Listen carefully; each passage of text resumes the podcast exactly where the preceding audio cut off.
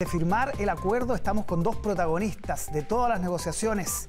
Estamos con el senador, presidente de Renovación Nacional, Francisco Chaguán. ¿Cómo Muchas estás, gracias, senador, ¿Cómo te va? Por estar con nosotros. Diputado del PPD, expresidente de la Cámara, también inició las tratativas. Raúl Soto, ¿cómo está? Buenas Muy noches. buenas noches. Aprovecho Álvaro. de felicitar a Raúl por la conducción durante el proceso, particularmente al inicio, que fue en la etapa, yo diría, más dura. Así que gracias, Raúl, por eh, por Muchas gracias y es recíproco, Francisco. Bien, un acuerdo y un espíritu que, que se transmite a esta hora.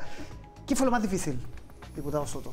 En, en algún minuto pareció muerto esto, el viernes, por ejemplo. Bueno, el viernes tuvimos un momento complejo de mucha tensión, donde en algún momento y tras más de tres meses de, de conversación, muchos creímos que estábamos cerca de un punto muerto, estábamos cerca de, de quedarnos sin acuerdo y que se quebrara la mesa de conversación. Sin embargo, creo que revivió el espíritu colaborativo de todos y fuimos capaces de poner por delante el, in- el interés de Chile más allá de las legítimas diferencias y de los intereses partidarios. Y acordamos todos continuar en el esfuerzo, retomar eh, hoy día lunes. Y creo que fue la mejor decisión que pudimos tomar porque sin duda alguna eso permitió que hoy día llegaran todas las partes más flexibles y pudiéramos cerrar este acuerdo. Hay una pregunta, senador Sí, dijimos al ¿Pensó en inicio que eran cuatro elementos claves que tenían que estar en un acuerdo constitucional. La primera decía relación con una amplia participación ciudadana, la expertise de los especialistas, la validación democrática y el rol del Congreso. Los cuatro elementos están contemplados en este acuerdo y logramos un proceso que además es mixto, que además eh, es democrático y que además es participativo. Por tanto, yo diría que es un buen acuerdo para Chile para entender que se requería una buena y nueva constitución, que había que cumplir la palabra empeñada cuando hicimos campaña durante el rechazo eh, y que ahora la consistencia y la coherencia en política son fundamentales. Vamos a tener una constitución minimalista, y eso es parte del acuerdo, que va a regular derechos y deberes y los límites del poder, y no eh, un proyecto ideológico de la izquierda radical como fue el proyecto que fue derrotado el 4 de septiembre, o eh, una constitución que esté al servicio de una idea en particular, sino por el contrario, una constitución que sea neutra y que nos permita justamente la convivencia para los próximos 30 años de Chile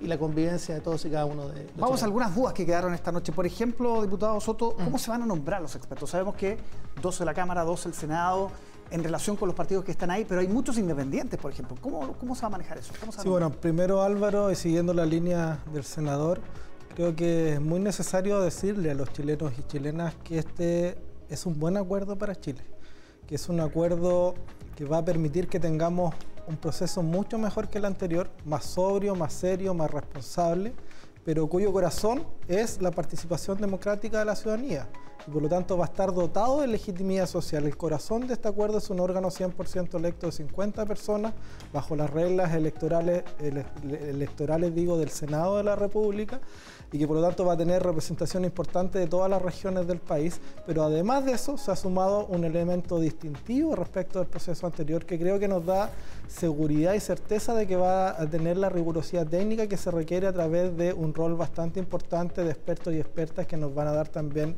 esa, esa tranquilidad. Expertos y expertas que van a ser eh, elegidos indirectamente por parte del Congreso Nacional, Cámara de Diputados, Senado de la República, de manera representativa en función también de la presencia que cada una de las fuerzas políticas tienen en esta importante institución de la República.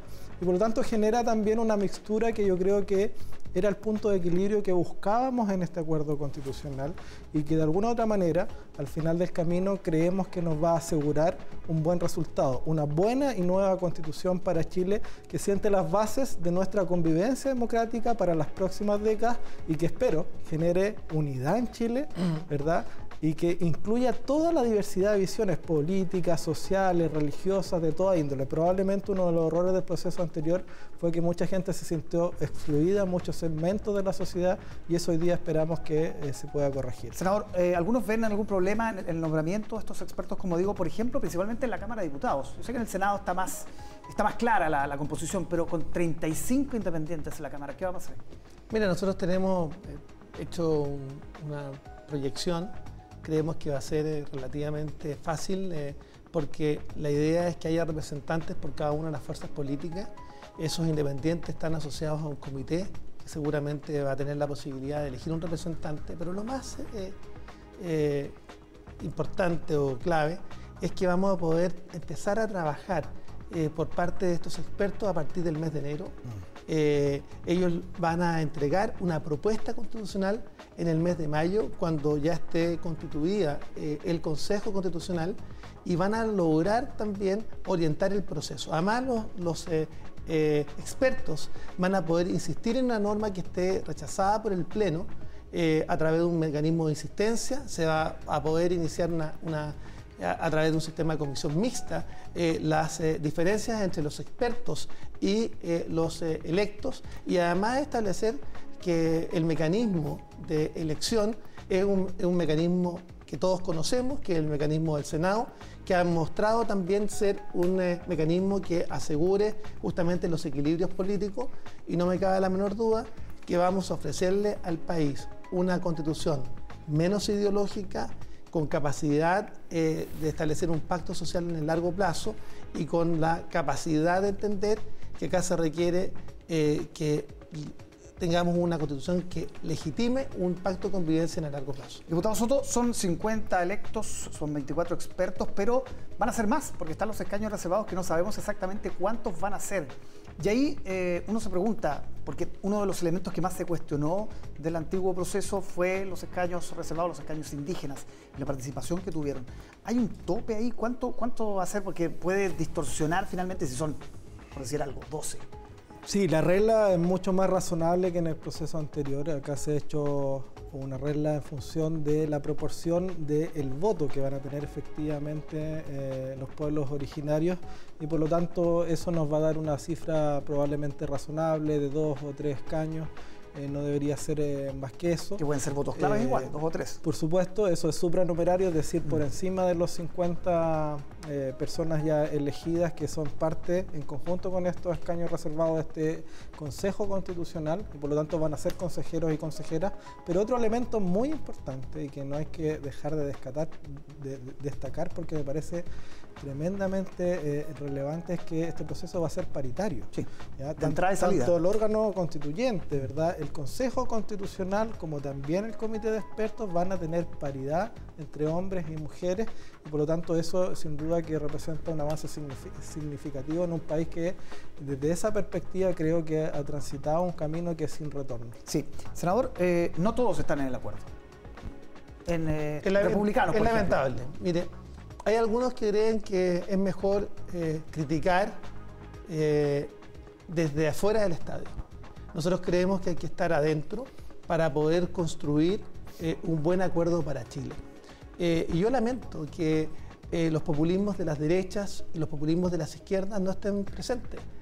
acá nos habría gustado efectivamente que todos y cada uno de los sectores políticos entienda la necesidad de poder dar certezas y seguridad. Pero ¿por qué es tan importante, Álvaro, este acuerdo?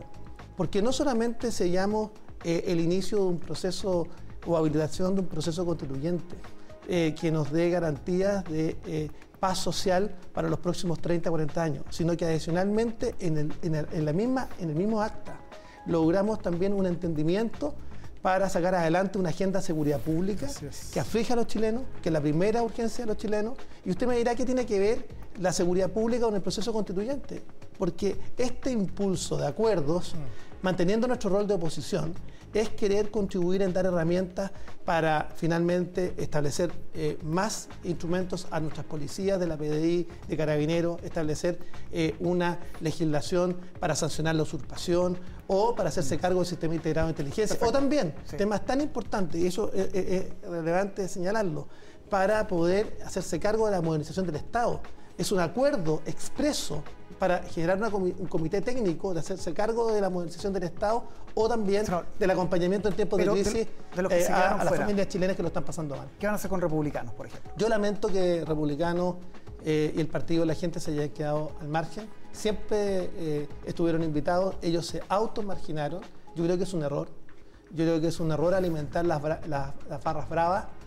Por el contrario, acá se requiere ser parte y articulador porque esa es parte de la responsabilidad política. Mire que es fácil criticar desde afuera, ser parte de la cultura de la cancelación y la funa, cuando requiere, se requiere hoy día más que nunca, comprometerse todos unidos para sacar el país adelante. Y tal como lo han dicho dirigentes gremiales, eh, hoy día este acuerdo va a poner de nuevo en marcha el país, porque se acaban las incertidumbres y se da seguridades a todos los chilenos. ¿Tú dirías que es más transversal este acuerdo que el del 15 de noviembre en otras circunstancias, con un país más tranquilo, digamos, como contexto? Sin duda que es más transversal, más robusto y yo creo que es un acuerdo que ha aprendido... De convicciones, ¿eh?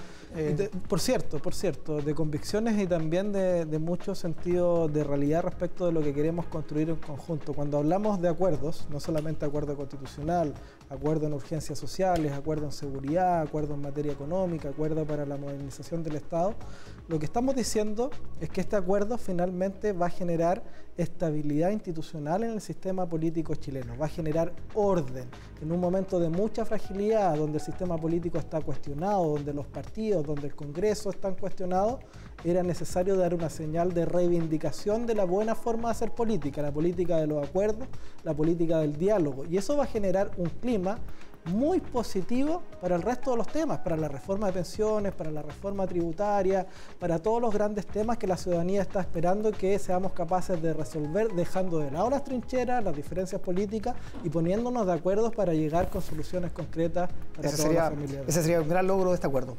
¿Qué pasa? Porque uno revisa el texto del acuerdo y no hay una palabra a la eventualidad que esto se rechace.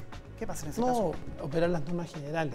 Claramente que si se rechaza la propuesta constitucional, que espero que eso no ocurra porque yo estoy convencido que vamos a tener una buena y nueva constitución, pero si se llegara a rechazar, sigue operando la institucionalidad vigente.